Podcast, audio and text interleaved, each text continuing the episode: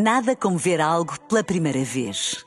Porque às vezes, quando vemos e revemos, esquecemos-nos de como é bom descobrir o que é novo.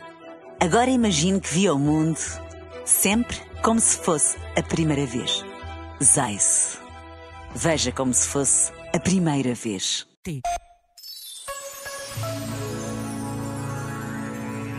A verdade é um bem indispensável. No entanto, coabita diariamente com a mentira, ou, dito de uma forma menos direta, com as chamadas meias-verdades. Mas o que nos é pedido a crentes e não crentes é sermos capazes de exigir a verdade nas nossas vidas. É sermos capazes de não pactuar com a mentira.